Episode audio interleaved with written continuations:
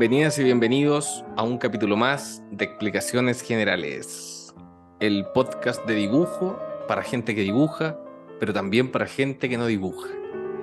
Hoy nos subimos nuevamente al bus intercomunal de la ilustración para recorrer la periferia, para recorrer eh, largos trayectos y acompañándote en estos momentos oscuros de dibujo. En esta ocasión, estamos nuevamente con mi amigo Cano Saavedra. ¿Cómo estás, Cano Saavedra? Hola, Gabriel, estoy muy bien. Feliz de estar aquí una nueva semana consecutiva contigo. Eso, consecutiva. Hemos sido eh, no, ¿cómo se dice? Consecuente. No, no consecuente. Consecutivo. Consecutivos, ¿sí? Bueno, amigo. También, sí. Es que agarramos el vuelito después del capítulo de Halloween. Sí, no, igual yo creo que se venía cocinando desde antes. Sí. Desde Biribirito, quizá. Sí, hay capítulos que mm, me parecen de la prehistoria ya. Si los escucho, digo, no, no es lo mismo. Pero estamos en una nueva etapa. Eh, estamos más detonados que nunca. Lo que se agradece. Lo que, lo que no, lo agradezco, no lo agradezco yo, sino que lo agradezco personas por internet que me escriben, me dicen, Daniel, muy buen podcast, Gabriel, muy buen podcast. Muchas gracias a la gente que manda mensajitos y que nos escucha, que nos comparte la historia. Eh, es bacán saber que hay gente que nos escucha, porque comúnmente Spotify eh, no te avisa cuánta gente te escucha. O sea, te avisa, pero que lata estar viendo eso igual. Entonces uno lo hace así, sí. Pero bueno con ¿Sí? No, no, no. Quería, quería decir, Gabriel, termina lo que estáis diciendo. es que, caché que editando el capítulo pasado, para los que están, para los que siguen esta saga llamada Explicaciones Generales, eh, el capítulo pasado empezamos a hablar algo súper personal. ¿Te acordáis? Que decíamos que eh, que no éramos muy buenos, o sea, éramos buenos para la pega, pero hacíamos las cosas apurados. ¿Te acordáis? Sí. Eh, Capítulo que no quiero que escuche ningún empleador. Claro, yo tampoco. Porque después de ese capítulo me puse súper consciente y ahora cacho que debo un montón de cosas. Entonces, que alguien a quien le debo cosas me escuche y, diga, oh, este... Mm. Ojalá no lo escuche. Sí. Eh, pero eh, ese arranque de sinceridad yo creo que es compartido, es compartido. Espero, por, por más dibujantes. Es que es raro ir a, ir a una oficina a trabajar de ilustrador. Entonces, siempre la ilustración es como un freelance. Me imagino yo. Claro. que no trabaje como en Disney. Y, y trabajar de la casa, aunque sea en una oficina, teletrabajo, tiene caleta eso de ya voy a dormir cinco minutos, una siestecita. Pero sabéis que no pasa solamente ahora, pasa desde siempre. Yo he leído como comentarios de dibujantes así como que trabajaban en, en Kimantú, por ejemplo, sacando revistas. Eh, y decían lo mismo, que trabajan desde la casa. Y de hecho, hay unos cómics que cuentan, creo que Temo Lobos puede ser en, en el Peneca, ponte tú. Y dice, ¿cómo es el trabajo del ilustrador? Y él sale así, uy, me levanto en la mañana, uy, tengo que dibujar esto, pero hace otra cosa. Después, uy, tengo que hacer esto y hace otra cosa. Y después le están pidiendo los dibujos a último momento y ahí lo hace rápidamente y lo manda. ¿Cachai? Él hace un cómic de su propia vida y es eh, justamente eso, lo que estábamos hablando. Entonces parece que un, un acto, es algo que pasa entre los dibujantes. Será ¿Será que un trabajo creativo necesita, no necesita presión? No sé. ¿Necesita otras cosas? Puede ser, no lo sé. ¿A ti no te pasa que ese como mini estrés de decir, tengo que hacer esto y no lo estoy haciendo, igual te hace trabajar la mente de alguna forma? Y a la hora que llegáis a hacerlo, ya tenéis claro lo que tenéis que hacer porque le diste vuelta caleta en la mente. Como que el no hacer el dibujo es parte de la preparación de hacer el dibujo. Sí, pues, sí. Es imposible explicar cómo es ese proceso creativo porque de todas formas sonaría chanta decir, mira, voy a jugar un Fortnite y cuando termine esta partida voy a saber lo que tengo que hacer. Porque suena como un vagoneta nomás. Sí, pero así funciona. Para la gente que nos escucha y que no, y que no sabe que ajena al mundo de la ilustración, los ilustradores son todos flojos. De hecho, leyendo sobre Kimantú y sobre el trabajo de los ilustradores, eh, cuando hicieron las oficinas de Kimantú le pusieron una oficina a los dibujantes. Y ellos decían, pero si estamos acostumbrados a trabajar desde la casa, en zigzag lo hacíamos así. Y ahora es como raro venir a la oficina. Mira. Y eso en los 70. Y a lo que iba con este comentario, recordando el capítulo pasado, era que me acordé de un texto de Edgar Allan Poe que se llama El demonio de la perversidad. Y habla de que eh, hay, hay un sentimiento, quizás las personas creativas, o, o no, no, no tan solo las personas creativas, en cualquier persona, que, que es, como, es como un auto boicot, ¿cachai? Por ejemplo, hay personas que dicen que le tienen que hacer un trabajo. No, tienen que estudiar, por ejemplo, algo así cuenta. Y que dice, ah, estudio mañana, así total, me sé la materia. Y después llega el día de mañana y dice, ya, filo, si me quedan dos días, estudio eh, mañana. Y así hasta el último momento y se queda dormido, ¿cachai? No alcanza a estudiar. Con esta confianza de, oye, si yo lo puedo hacer, o si yo me sé la materia, o, o tiene que entregar un trabajo, y es como, ah, si yo sé, o sea, si lo hago rápido, si estoy jugando un Fortnite y estoy pensando esto, y después llega el límite y falla. Y eso, él dice que ahí te, te ganó el monstruo de la perversidad. Que es, él lo compara con el mismo sentimiento de cuando estáis parado como en un acantilado. Eh, no sé si te ha pasado, estáis parado así como en altura y miráis para abajo y, el, demonio la, eh, el, demonio de la, perversidad aparece. Y es un pequeño sentimiento que dice, ¿y si me tiro? Eso se llama el llamado del abismo. El llamado del abismo. El llamado del abismo. Eh, es como un morbo, o un automorbo. De, ¿Qué pasa si me tiro? No que estás hablando de una figura literaria. Pero yo una vez estuve parado en la cornisa de un octavo piso. Noveno piso. Y todo el rato pensaba, ¿y si me tiro? ¿Y si me tiro? ¿Y si me tiro? No, ya. Y era. Ahí volado. ¿Cómo? No, no. Eh, a propósito de, de, de eso que estaba diciendo de...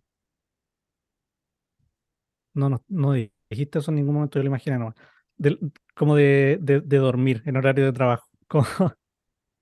uno, uno lo haría, o, sea, uno lo hace como en la casa, ponte tú, como te, te, extendí un poco el horario de almuerzo, terminar de almorzar antes y, y dejáis un ratito ahí para echarte. Eh, pero yo tenía un compañero de trabajo un trabajo que lo hacía en la oficina. Iba al baño y se quedaba dormido un buen rato. Y después despertaba y seguía trabajando. Y era bueno trabajando. Eh, y de repente empezaron a cachar, como los jefes, como que había una toalla en un lado. Y dicen, ¿por qué hay una toalla? Y de a poco empezaron a cachar que él se quedaba a vivir en la oficina. Y él era una persona mm, muy especial. No, tenía casa. Tenía casa, pero le daba como lata irse. Y vivía súper cerca de la oficina. y, y, lo, y lo cacharon. Lo cacharon, lo cachamos primero los amigos, los que éramos cercanos a él que se estaba quedando ahí. Ah, ah no, hubo, otra, mm, otra, otro signo de que había alguien viviendo en, el, en la oficina. Que era que entre todos compramos un Wii. Ah, y, y como que llegábamos a jugar para el almuerzo, ponte tú, y había muchas etapas pasadas que nosotros no pasamos. Entonces este, este, compañero se quedaba jugando en la noche. Em, y, y, un día me acuerdo que se me quedó algo en la oficina y fui, porque yo vivía al lado también, como a las 11 de la noche. Fui y estaban las luces prendidas y dije, qué raro. Y ya, como que voy a buscar mis cosas. Y creo, creo que había escrito como un texto en el computador y aproveché como a editarlo. Y era tarde. Y de repente veo como algo moviéndose como detrás de la ventana. Y era, era este compañero eh, que estaba en un octavo piso y que era, fue súper bueno para fumar. Y para no tener que bajar y que el guardia le dijera como, ¿qué estoy haciendo acá? Se iba a la cornisa. No. Se paraba en la cornisa. y yo dije como, oye, ¿qué weá? Me dijo, no, no, me explicó qué sé yo. Pero sí hay como equilibrio, sí que hay en la cornisa. Sí. Y yo también salí a fumar a la cornisa. y, de, y de hecho hace poco encontré una foto que tomé. Emparejaron, emparejaron el error para el otro lado. Sí, lo que pasa es que estaba en mis 20 y quería disfrutar emociones. Ya. Entonces, no lo recomiendo, no lo hagan niños en la casa, está, hecho por profesionales eh, capacitados. Y ahí sentí el llamado del abismo. Y supe el término hace poco a propósito de un, de un, cuento de Junji ah. Que era este, este cuento que te contaba el capítulo pasado de que había una, una roca, aparecía una roca en un pueblo que tenía una silueta.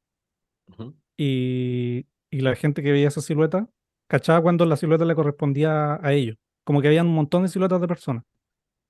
Y tú decías, como ponte tú, esa tiene la misma forma de mi cuerpo, voy a ir hasta allá y me voy a meter a esa silueta. Y lo que pasaba es que después, como por la forma que tenía la piedra, no podían salir de la silueta.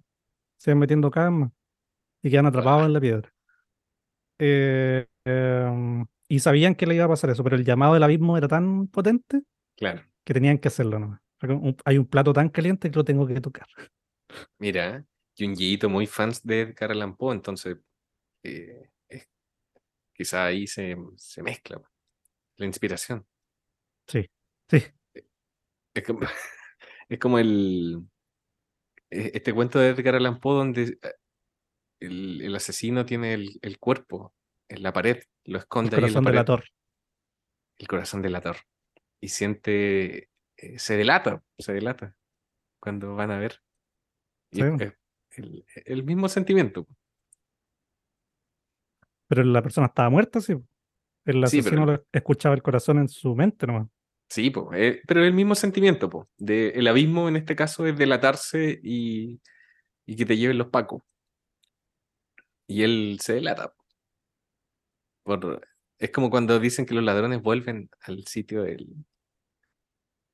Los ¿Tú tienes alguna historia así? Una historia con Paco. No una historia donde no se va a explicar por qué tu comportamiento de... Sí. fue así. sí, creo que lo conté acá una vez.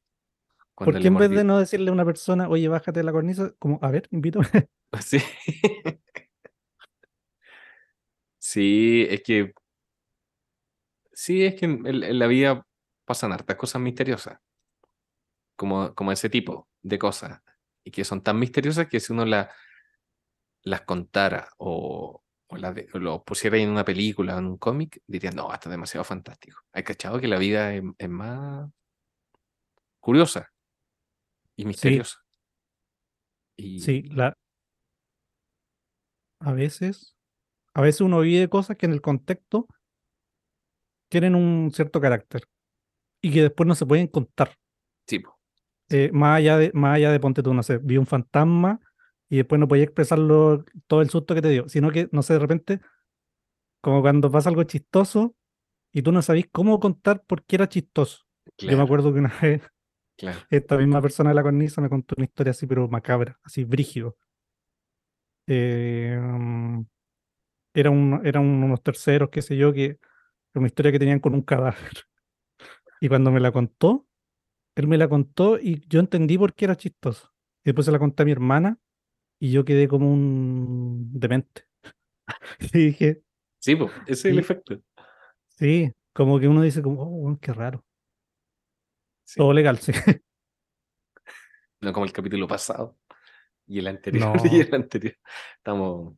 Está súper oscuro este post. Sí. Cadáveres. Ilustración y cadáveres. Ya ni siquiera ilustración, como que estoy contando historias. Sí, el capítulo pasado se llama Esqueletos, ya no podemos. No, pero la oficina donde salía a fumar en la cornisa éramos todos, habíamos dibujado alguna vez. Ahí se relaciona. Ah, ya, qué bueno.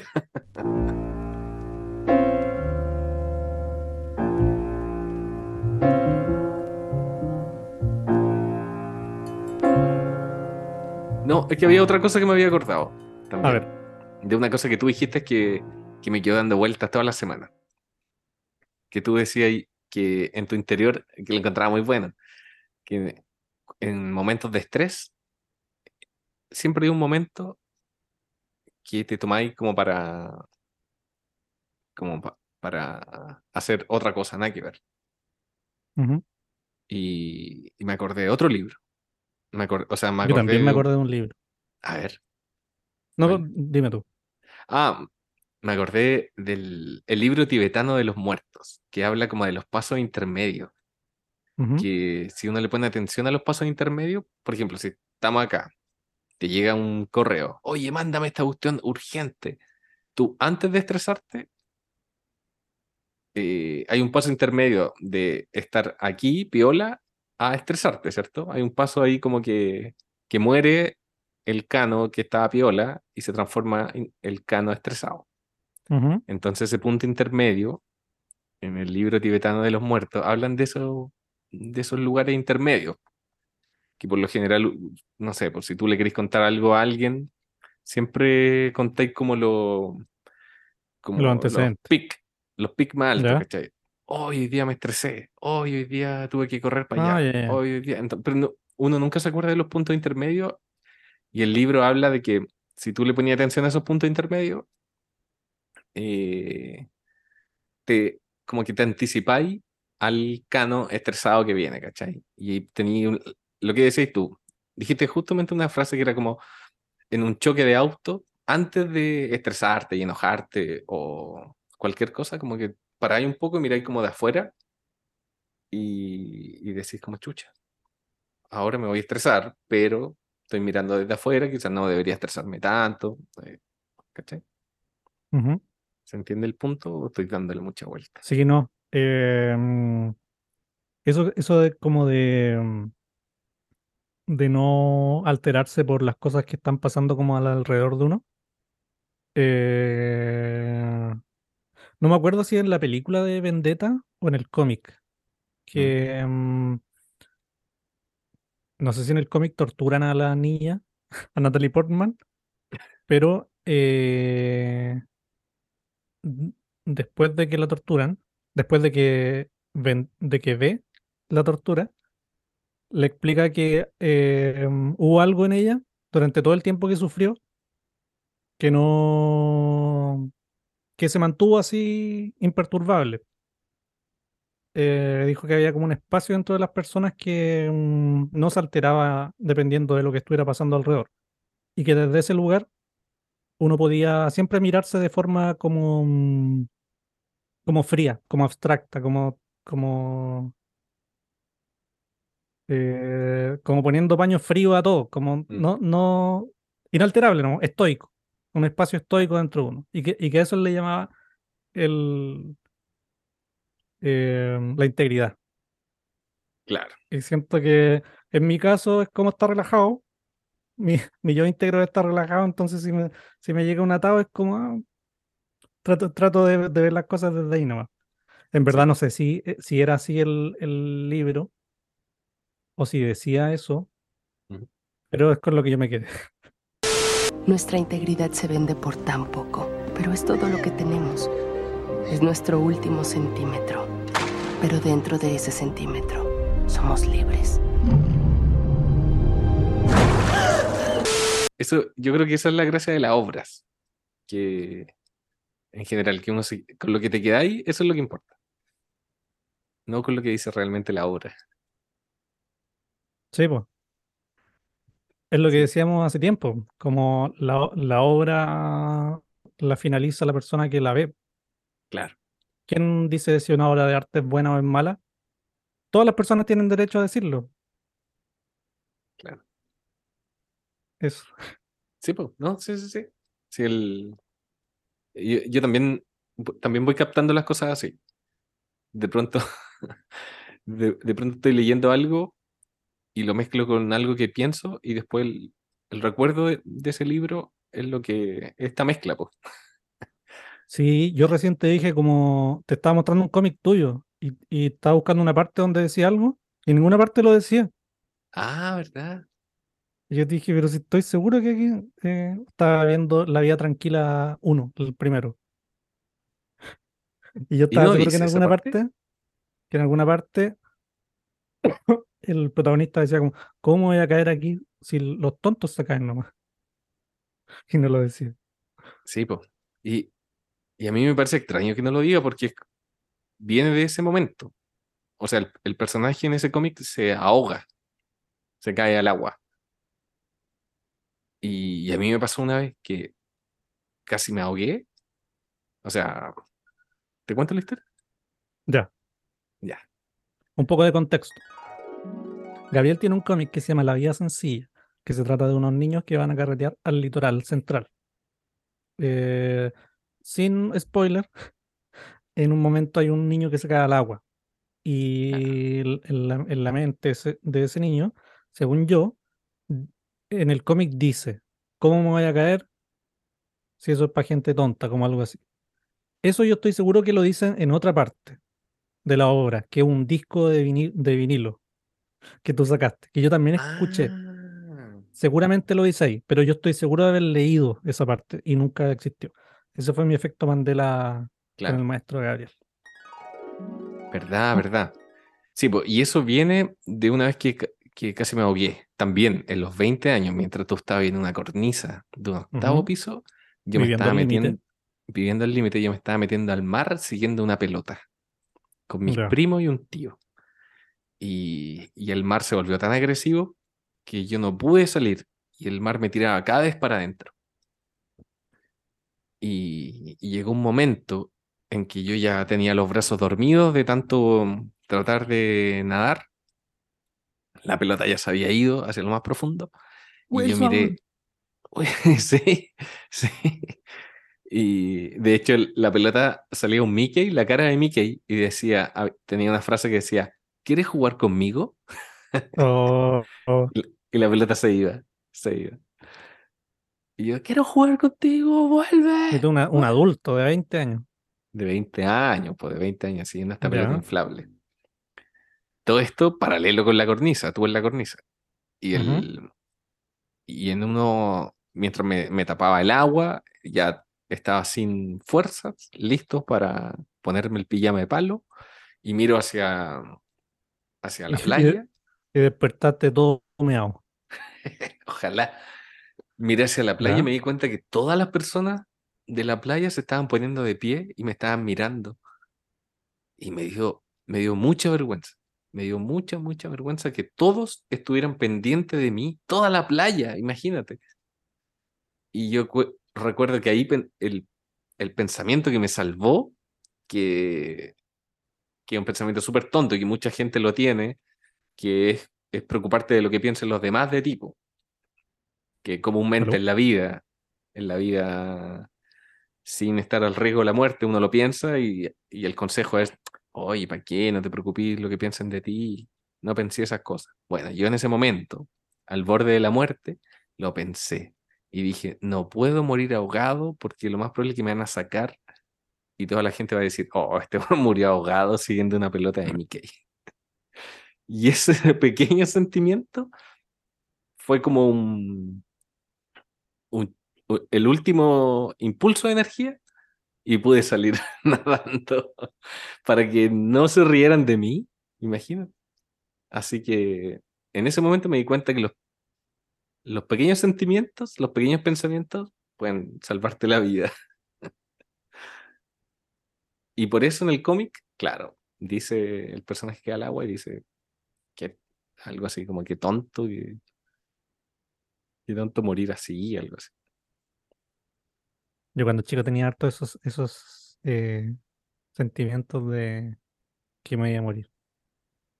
Eh, en la ya, pero están, como que ya no estoy hablando nada con ilustración. Eh, sí, pues yo esta historia yo la dibujé. Ya. Ya esto yo lo voy a dibujar. Ya, ya. Eh, no, pero en verdad eran historias tontas nomás. Eh, una vez estaba chupando un pedazo de plástico y mi mamá, para que no chupara la agua, dijo, no, eso es veneno. Y dije, oh. Esa es la historia. Que voy a dibujar y lo voy a subir al Instagram de, de explicaciones generales. Eso, arroba explicaciones generales para que no mi este mamá me dijo con, con, toda la calma, eso tiene veneno. Y yo de verdad dije, aquí hasta aquí llegué. me puse el pijama de palo.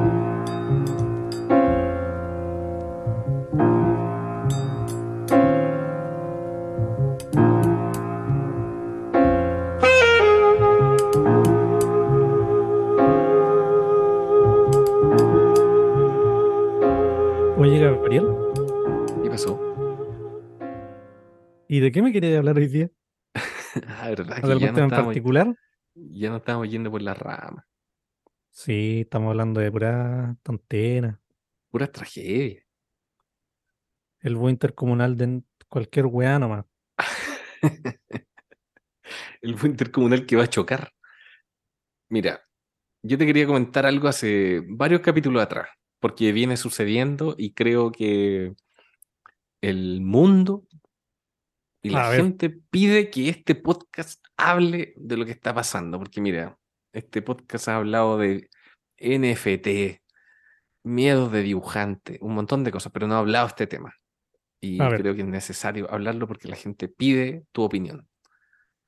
¿Has visto que hay un grupo de manifestantes climáticos que les dio por eh, atacar obras de arte en los museos como símbolo de que le estamos poniendo más atención a cuidar una obra que a cuidar el planeta. Entonces, sí. le tiran salsa de tomate, se pegan con la gotita a la pared. ¿Lo has visto? Sí, sí.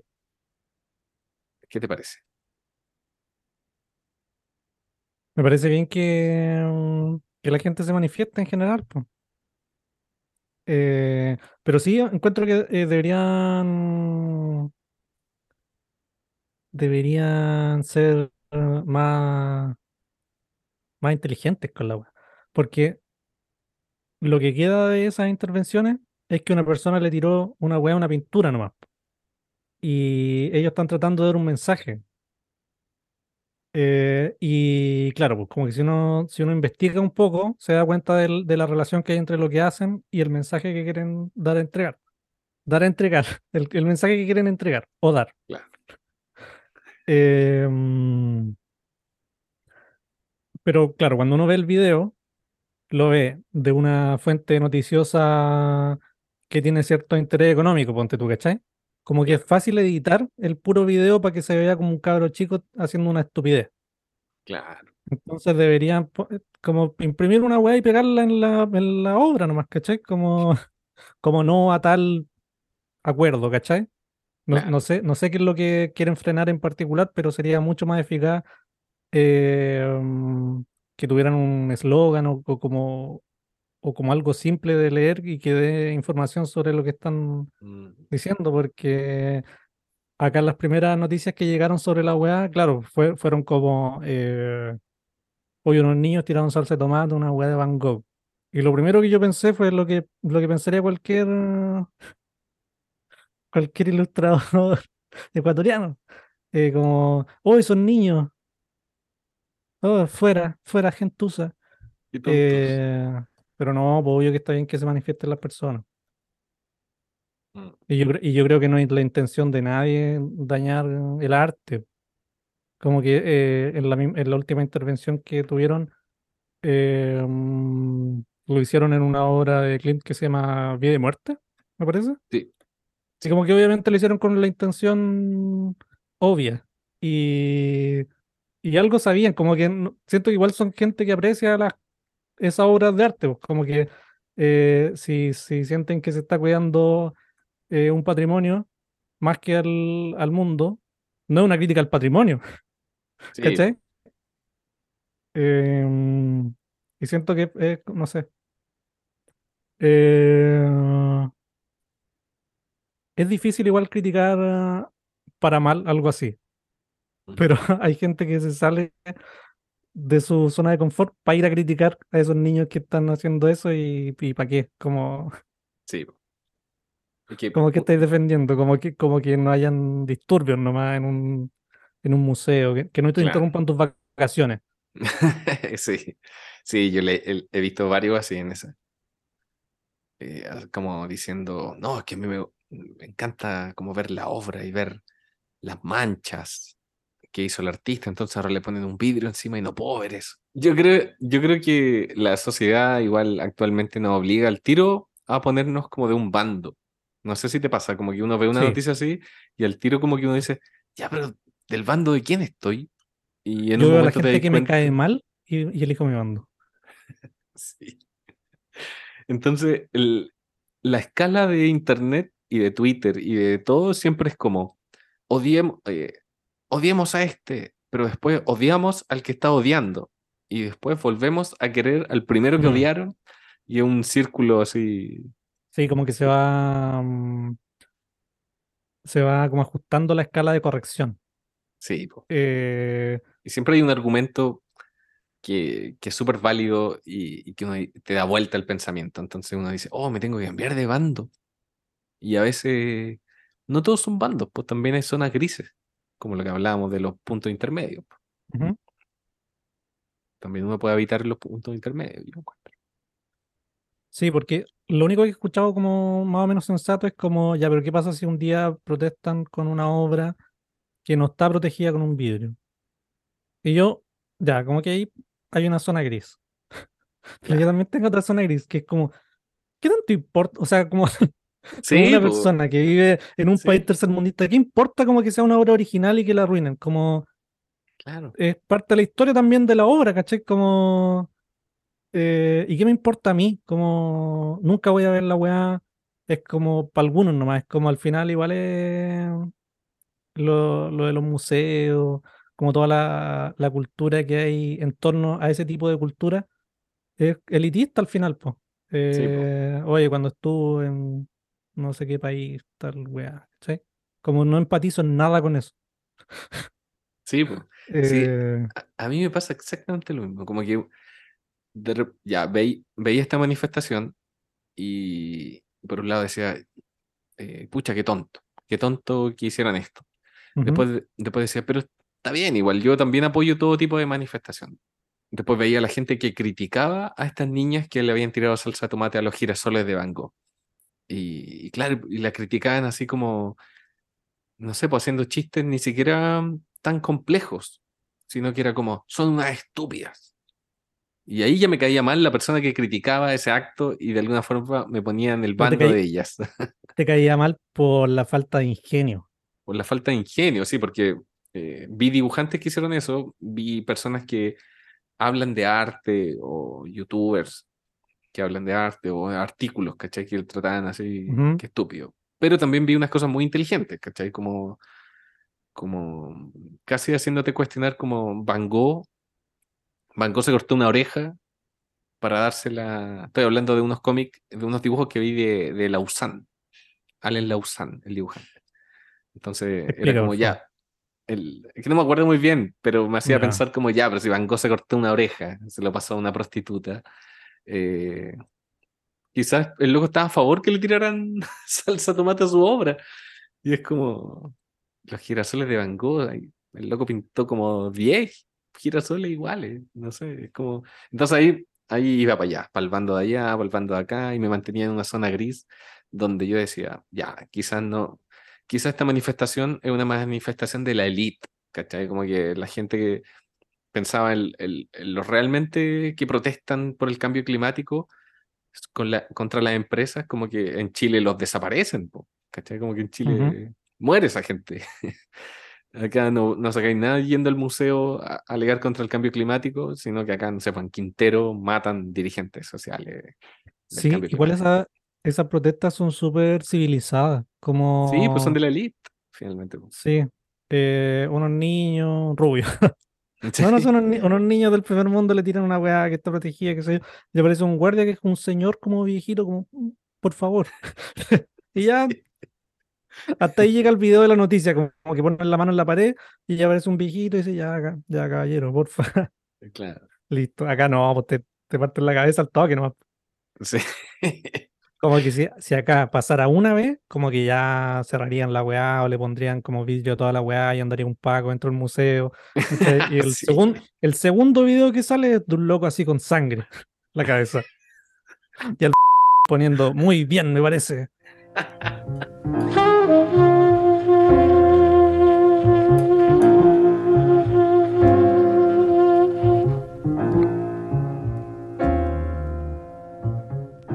Yo cachado que los guardias andan como ahora más agujas. En el, en el último video que salió, el de Klimt, los guardias como que ya se le tiraban encima al, manifestante. En los primeros, ¿te acordáis? Que creo que uno de los primeros fue como un pastel que le tiraron a la Mona Lisa, ¿te acordáis? Ah, sí. Creo que ese fue uno de los primeros. Que hay varias como organizaciones que han salido como a hablar el pastelazo a la Mona Lisa fue como una noticia así como de, curiosidad, porque ya no, o sea, no era, no era como una weá todavía. Sí. Y fue escalando y, le han tirado salsa de tomate y, pintura, un montón de obras igual. Pero claro, lo curioso es que están todas protegidas, se pegan al marco, entonces la, la declaración que han dado como algunos manifestantes ha sido como que no, ellos no van a a destruir la obra, sino que, que, que o sea, se, es para llamar la atención nomás. Y yo lo que creo es que a mí me gustan igual esas cosas. Me gusta que, que se rompan como esos como, eh, como paradigmas o pensamientos establecidos de que los museos son súper como intachables. ¿Y qué pasa si de repente pasa esto nomás?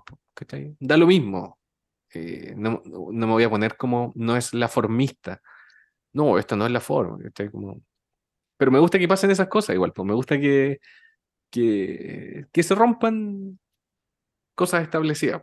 Me, me, acordaba del en el 2008 en Brasil, en una bienal. Yo me acuerdo que fue uno de los primeros videos en YouTube que vi que eh, creo que todavía está. En, en, en Brasil existen unos, unos tipos que hacen unas tipografías, no sé si se les ha cachado, que se llaman pichacao. Pichacao. Y que son tipografías así como que parecen runas. ¿Has cachado? Que pintan con spray. Como que en, en Brasil hay harto edificio abandonado. y, y estos locos se suben y son súper marginales. O sea, así hablando como del arte, ¿cachai? Son como una expresión súper marginal. Y los locos se suben a los edificios abandonados y pintan en todas las ventanas, desde las cornisas del octavo piso, eh, estas letras, que a veces no se entiende lo que dicen, que parecen runas y que tienen este estilo que yo creo que tiene que ver con la forma de pintar, ¿cachai? Que son como trazos duros y, firmes.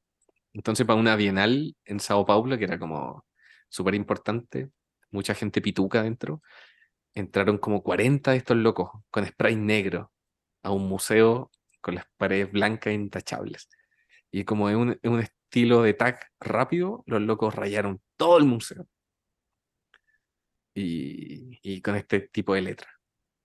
Entonces se, crea, se creaba la discusión después de que, claro, ¿qué es el arte finalmente? Eh, este que está en el museo, que va a la elite a, a tomar vino, canapé, o lo que tú veis en la calle, es arte también, ¿cachai? Como lo que hacen los locos. ¿Qué pasa cuando estos dos mundos se cruzan?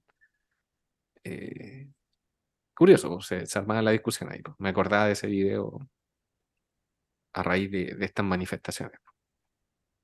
Sí, me acuerdo que cuando rayaron la, la estatua del general Baquedano, eh, leí un artículo como de cuando hicieron un rayado no sé cómo se llama la, estatua famosa que está en Ciudad de México, como al centro, una estatua dorada.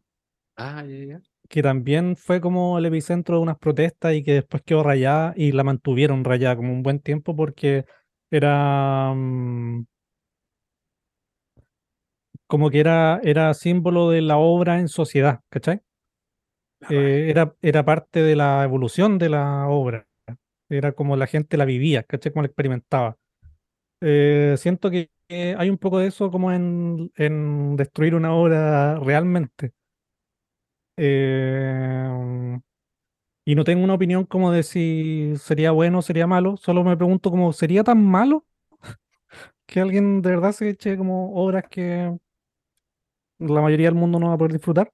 De todas formas, eh, pero no sé. ¿Tú has ido a museos? O sea, me imagino que sí, pero ¿te, ¿te gusta ir a museos? Sí, me gusta ir a museos. A mí me gusta ir a museos. Pero, bonita experiencia. pero siempre siento que voy con mi integridad con mi integridad mirando la obra. Porque eh, como abstrayéndome de la situación. Eh, voy de una forma estoica, porque siento que, eh, como tú decís, uno tiene como una idea asociada a lo que es un museo. Como de, de cuicos tomando champaña en una inauguración de una muestra de un amigo suyo que vende una weá carísima para lavar dinero. Em, entonces uno, igual como que dice como tengo que comportarme en un museo. Ah, claro. Las manos como que hay que hablar, hay que hablar despacito. Como que ninguna obra se va, se va a despertar. Eh, pero claro, vos tenéis que andar como, como en una actitud de apreciación. En particular. ¿Me escucháis o no? Sí, te escucho.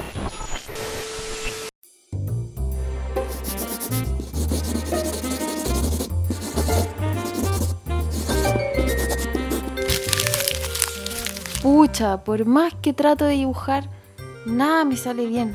¿A quién podría llamar? Buena, buena, permiso. Hola, soy Gatón. Eh, te quería invitar a visitar mi Instagram, arroba gatóncomic. Eh, espero que te guste, hay muchos cómics, ilustración. Y nada, chicos, muy buen programa. Un abrazo. Oye, qué, repentino el comercial, lo tiraste de repente y yo estaba en la mitad de mi opinión. Sí, porque es que, están, están pagando porque pase eso. En el minuto tanto tiene que entrar el comercial, sí, o sí. Porque ahí, es el, el pic de gente que está escuchando. No, y Gatón manda. Gatón es el que pone las lucas aquí. Pero ahora, ahora retomo mi opinión. Ya. Te estaba diciendo que cuando uno. Gracias al auspicio de Gatón. Sí, gracias al auspicio. Que, que está aquí pagando la universidad de mi chiquitito. Eh, no te estaba comentando que cuando voy al museo, siento que tengo que tener como una parada. como que me inseguriza un montón estar en un espacio grande donde hay más gente comportándose de una determinada forma. ¿Vais con boina? Te ponía eh, una boina, ¿no? Claro, voy con boina, voy con mi bolsa con un baguette y voy con un libro de cómic fome, tan fome, debajo del brazo. Y no sé, yo me acuerdo que eh, cuando estaba en el colegio, ponte tú ya estudiando diseño, iba a museos.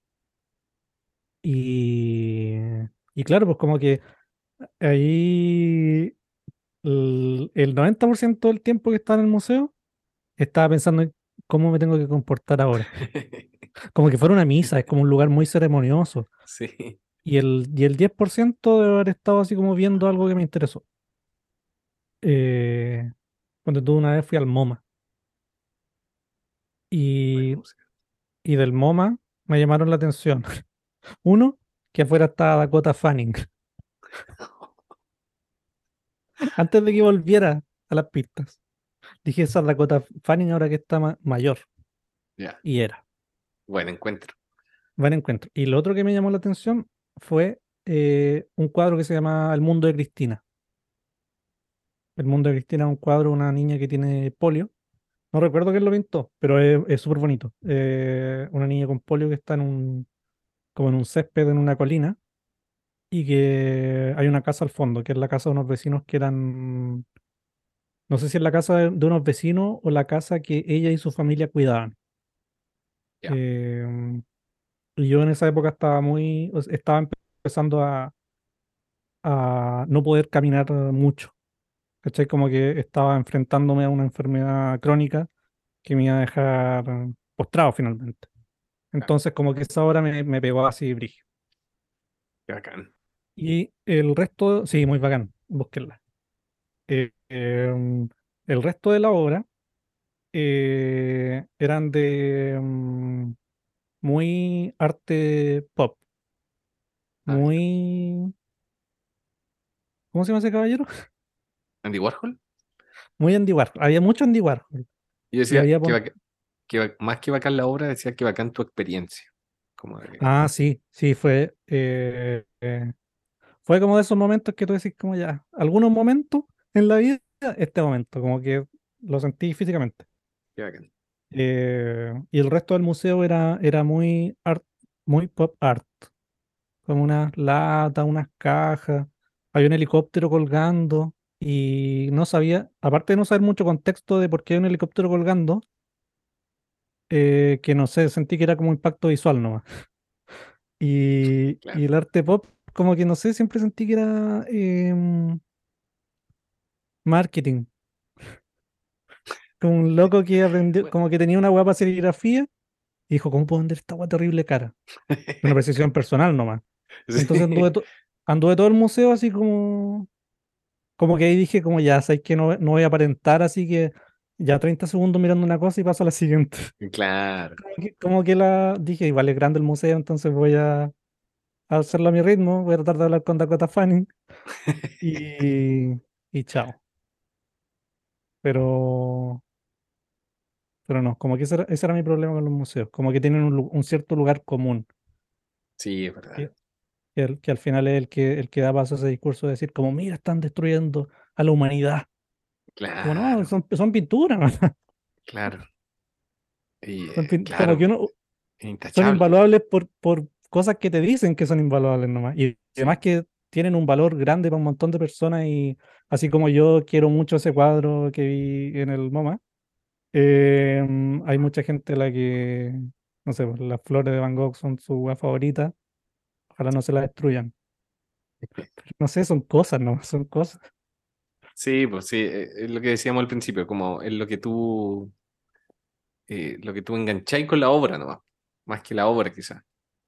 Mm.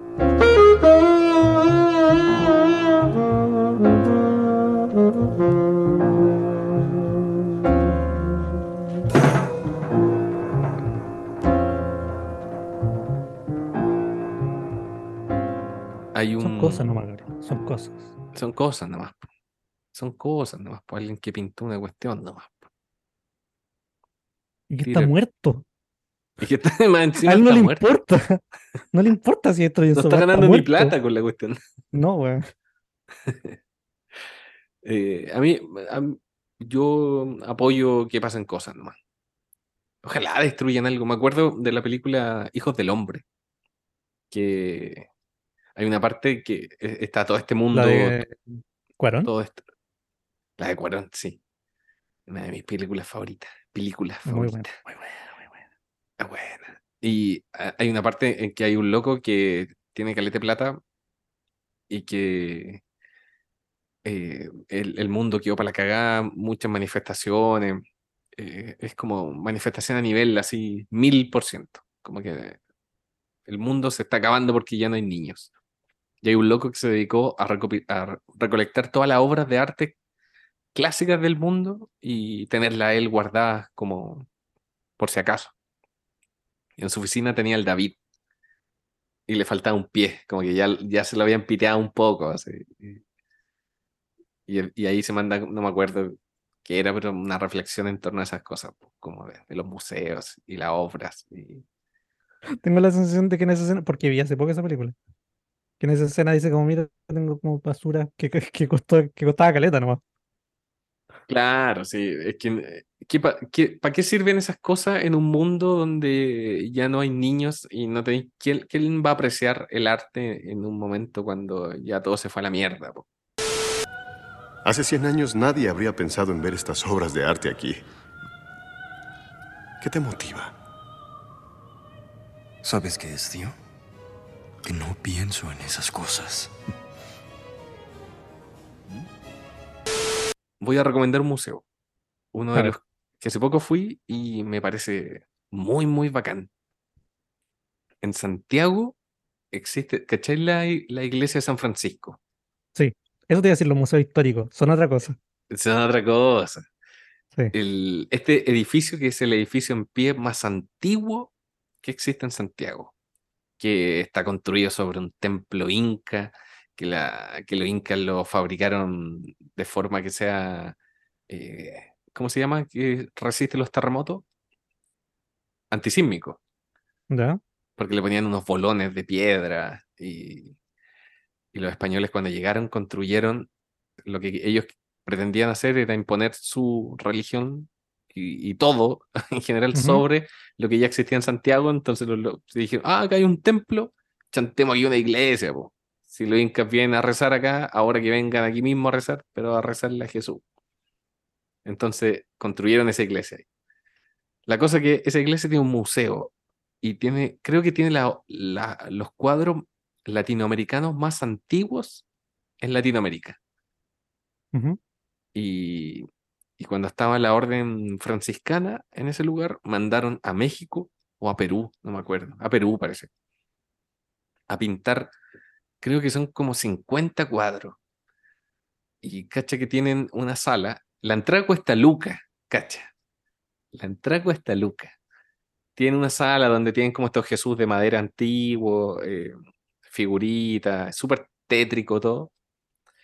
Y después hay una sala atrás donde están estos cuadros, y son tantos cuadros que los tuvieron que meter casi a la fuerza a esta sala. Entonces, y son cuadros gigantes. Entonces tú entras a una sala gigante y el cuadro eh, parte desde el suelo hasta la mitad de la pared y de la mitad de la pared otro cuadro para arriba hasta el techo. Y así, uno al lado de otro. y, hablan de la vida de San Francisco.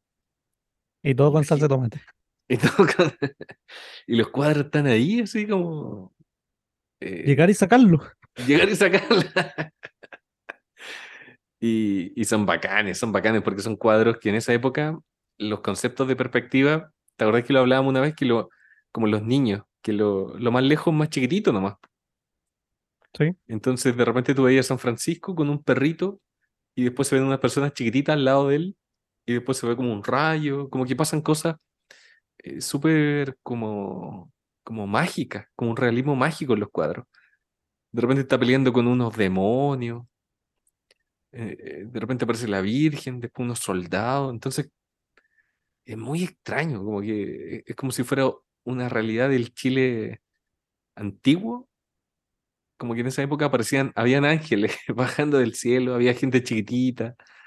Eh, y todo esto con un, parece un gran cómic de San Francisco. Que la vida de San Francisco también es muy entretenida. Entonces da como para hacer un cómic de 50 cuadros, como de 2 metros por 2 metros. Y eso lo recomiendo acá en este City Tour. Qué bacán igual. Eh, como que si uno piensa, no sé, pues en Grecia, como que los dioses, la mitología era como una forma de hacer un cómic.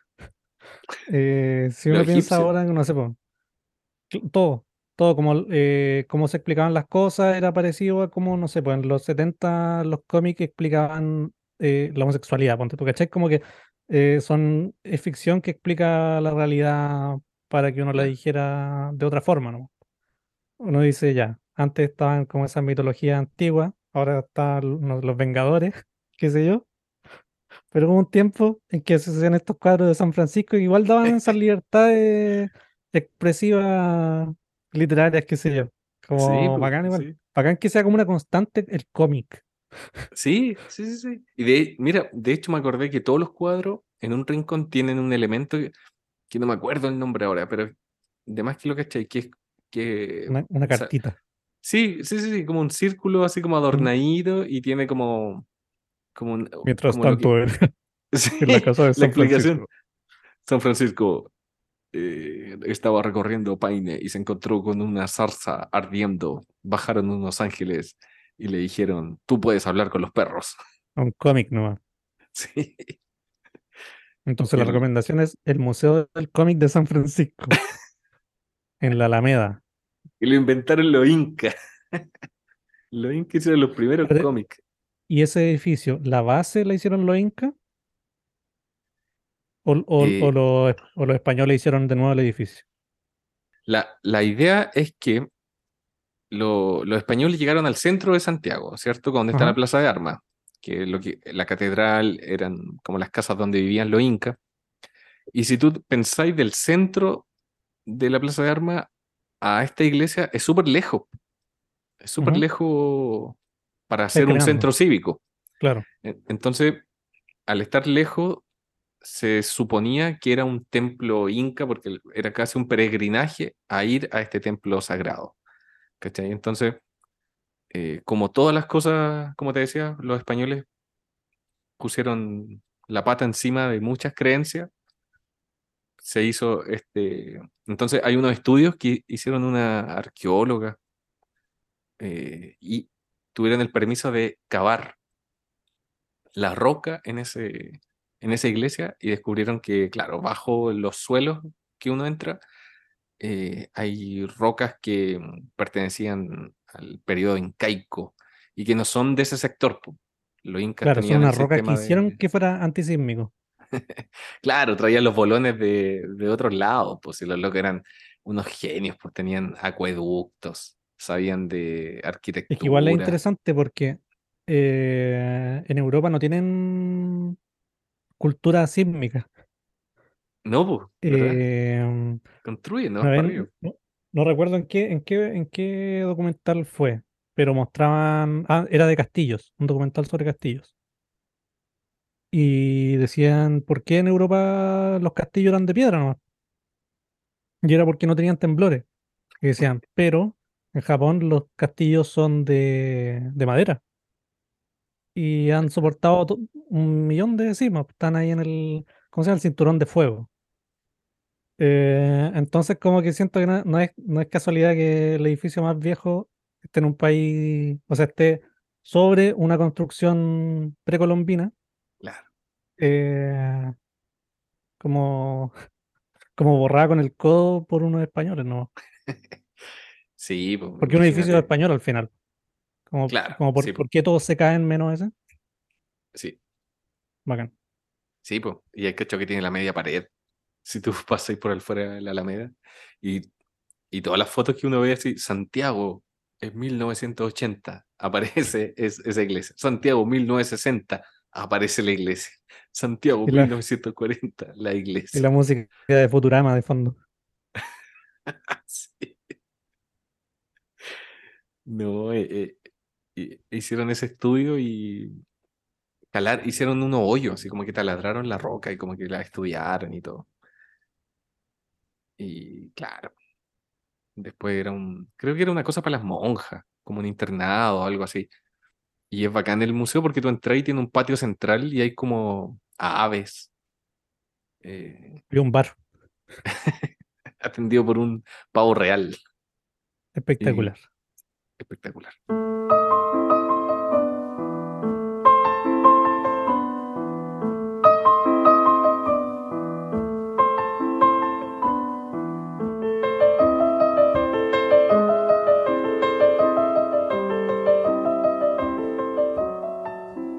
invitamos a todas las personas entonces eh, que vayan, compren su salsa mayoa y si están enojados con algo, vayan y se lo echen a un plato de y se lo coman. Se lo coman con rabia. Se lo coman con rabia. ¿Sabéis qué?